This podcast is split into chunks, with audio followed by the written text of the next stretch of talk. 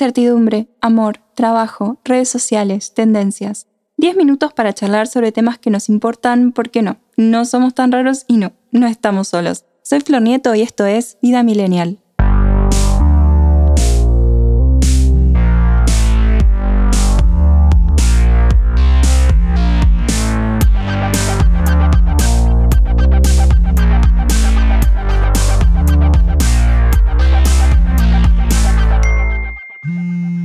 Hola millennials, ¿cómo están?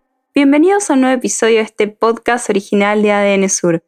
Hoy vamos a hablar sobre cómo lidiar con un manipulador o con una manipuladora, ojo, reconocer, actuar y sobre todo no dejarse engañar.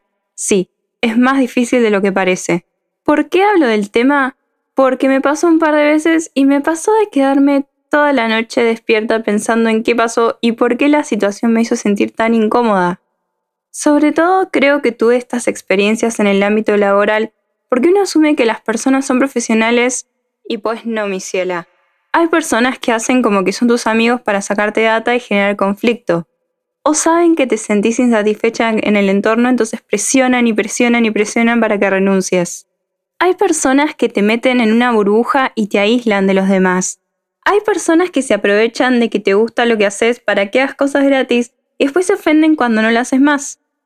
Hay gente que se aprovecha del vínculo y crea su historia de que es un héroe, hace todo y te habla mal de los socios para excusarse. Y claro, es una tremenda señal de alerta porque si habla mal de los socios probablemente cuando te des vuelta va a hablar mal de vos.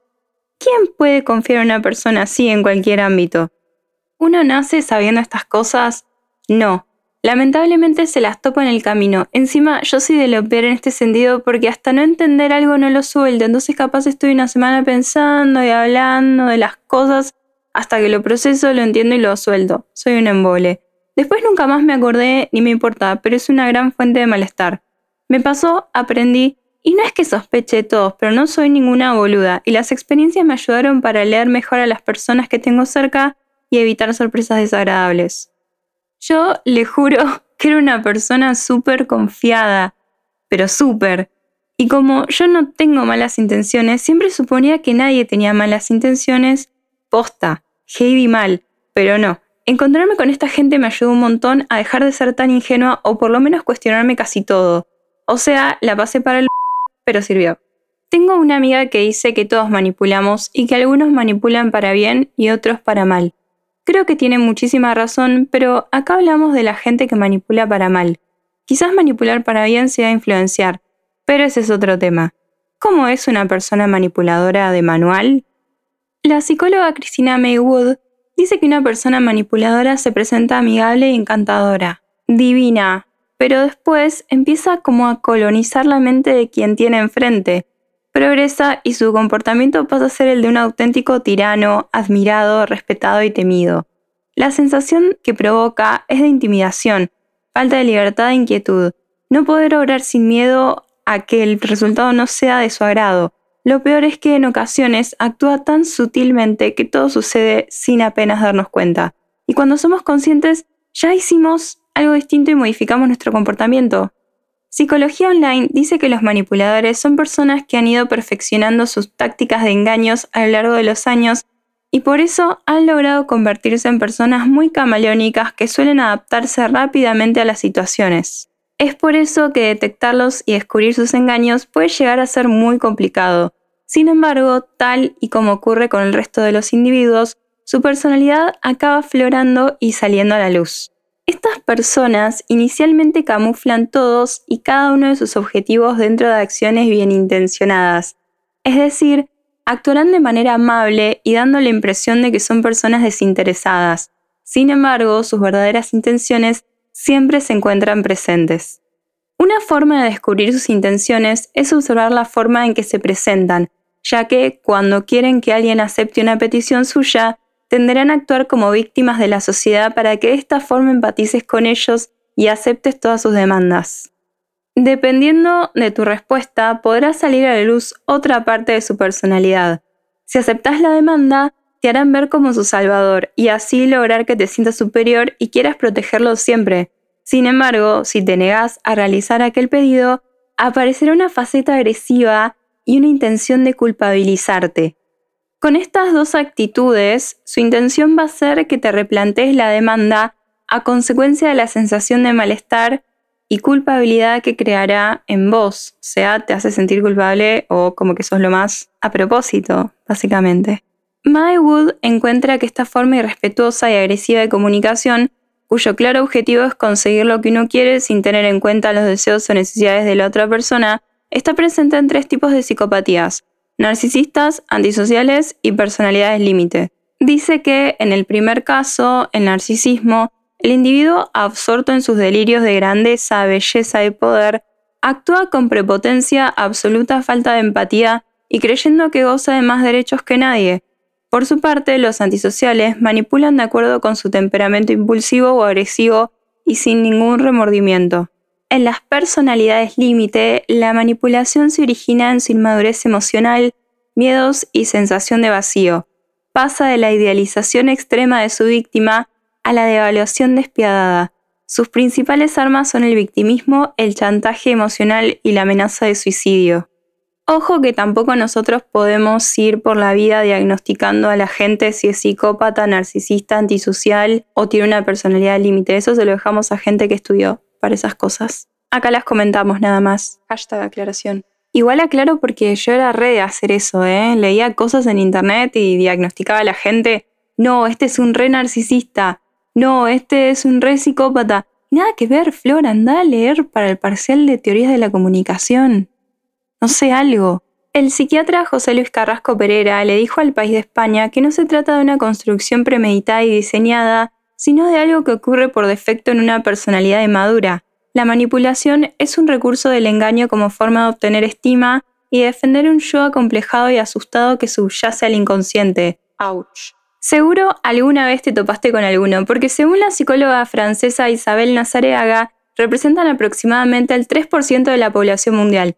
Así que, ¿qué podemos hacer? Según expertos, claro, yo investigo, pero no soy psicóloga y ningún podcast sustituye terapia, así que vayan a terapia. Primero, reconocer. Lo más característico, dice Carrasco, es la estrategia de mostrarse próximo a las personas y sugerirles que los otros pueden significar una amenaza provoca en ellos el sentimiento de que podés confiar en mí y solo en mí. La persona manipuladora debe ser cautivadora y aparentemente humilde. Frente a lo que pudiera parecer, desde el enojo y la dominación no es posible manipular. También mostrarse como pobrecita o pobrecito es otra, como para que los demás sientan falsamente que tienen más poder. Mywood dice que es un comportamiento aprendido durante la infancia, cuando el chico se da cuenta de que puede manejar a los adultos a su antojo y utilizar el chantaje emocional. Conocer nuestras debilidades y trabajar en eso. Según Carrasco, nosotros somos el mismo arma del manipulador. Aprovecha nuestras debilidades. Una vez que lo detectamos, tenemos que desactivarnos nosotros mismos, dejar de escuchar sus emisiones, ensordecer su comunicación exclusiva con nosotros y ampliarla a otras personas. No olvidemos que la persona manipuladora necesita al manipulado lo más aislado posible. Lo mejor es no darle bola ni a sus críticas ni a sus cumplidos. Wood recomienda que si es totalmente necesario comunicarse, usar frases cortas y difusas, mejor con tono humorístico e irónico, pero básicamente se recomienda no tener contacto directamente. Créete, a veces los manipuladores son tan manipuladores que ni siquiera reconocen lo que hacen, si los confrontas probablemente lo nieguen y te digan que no, que ellos no hacen eso o que directamente estás loco. Y no es un fenómeno nuevo. Tiene nombre, se llama Gaslight. De hecho, viene de una película en la que el protagonista quería volver loca a su esposa, entonces modificaba detalles de su entorno y cuando ella le decía algo le negaba completamente. El término viene de las lámparas de gas, gaslight, que el marido usa en el ático mientras busca el tesoro escondido. La mujer ve las luces y él le insiste que no, que nada que ver, que son delirios. Dicen que es una de las formas más sutiles de manipulación. Se considera abuso porque inclusive juega con la percepción de la persona y como uno necesita validación del otro, especialmente una pareja, es un desastre. Onda, te quiero decir que me hizo mal el otro día que me trataras así en el supermercado. No, pero si yo no te traté así, nada que ver. Sí, sí, yo estaba ahí y me sentí mal, ¿y por qué me iba a sentir mal? No, no, no, nada que ver, yo no te dije nada. Si quieren que hable más del tema, díganmelo, pero posta, porque no sé cuántos videos, artículos y cosas escuché del tema. spoiler alert, alejarse de esa persona porque jamás va a admitir nada y que nosotros sepamos que está equivocada es suficiente. Y a veces hay que elegir la paz por sobre tener razón. Ejercitar la comunicación asertiva. Wood recomienda, comunícate sin defenderte, no te disculpes, no cedas, no te rindas, valora que puede que tenga razón. Ahí lo vas a dejar desconcertado y sin argumentos. Sugiere usar el sentido del humor y mantenerse firme en las opiniones y decisiones, pero sin dar demasiadas explicaciones.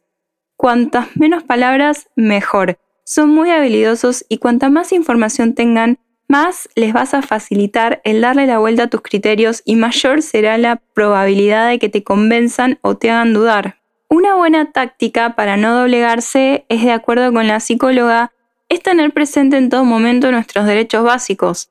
Derecho a ser tratado con respeto, a rechazar peticiones sin sentirse culpable, a expresar tus sentimientos, a cambiar de opinión, a pedir, a decidir qué haces con tu cuerpo, tiempo y propiedad, a cometer errores y a responsabilizarte de ellos, a que tus necesidades sean tan importantes como las de los demás y por supuesto hacer lo que quieras mientras no vulneres los derechos de otra persona. Es la regla de oro definitiva. Quizás no corregirá al manipulador, pero cambiará tu forma de estar en su mundo. No reacciones. Dicho de forma criolla, en caliente uno no hace las cosas bien. A veces las personas buscan sacarnos de nuestras casillas, desequilibrarnos y si le seguimos la corriente le damos el gusto. Las mejores estrategias, respuestas o inclusive venganzas se consiguen en frío. Y ahí sí, me brotó ser escorpio con ascendente Leo y Slytherin de corazón. Si te saca y lo terminas diciendo algo que normalmente no dirías o haciendo algo que normalmente no harías, está influyendo negativamente hasta modificar tu comportamiento. Es un montón.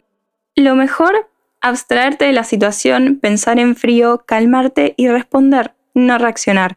Obvio que si viene alguien a gritarte, lo más probable es que quiera gritar, pero no es lo que deberías hacer. Obvio, es re difícil, pero te puedo asegurar que con el tiempo se aprende y después de manejar bien una situación queda clarísimo quién está en equilibrio y quién no. Si te gustó este podcast, seguilo. Si querés dejar algún comentario o proponer un tema, podés buscarme en www.adnsur.com.ar y en mis redes sociales. Muchas gracias por escuchar y hasta la próxima.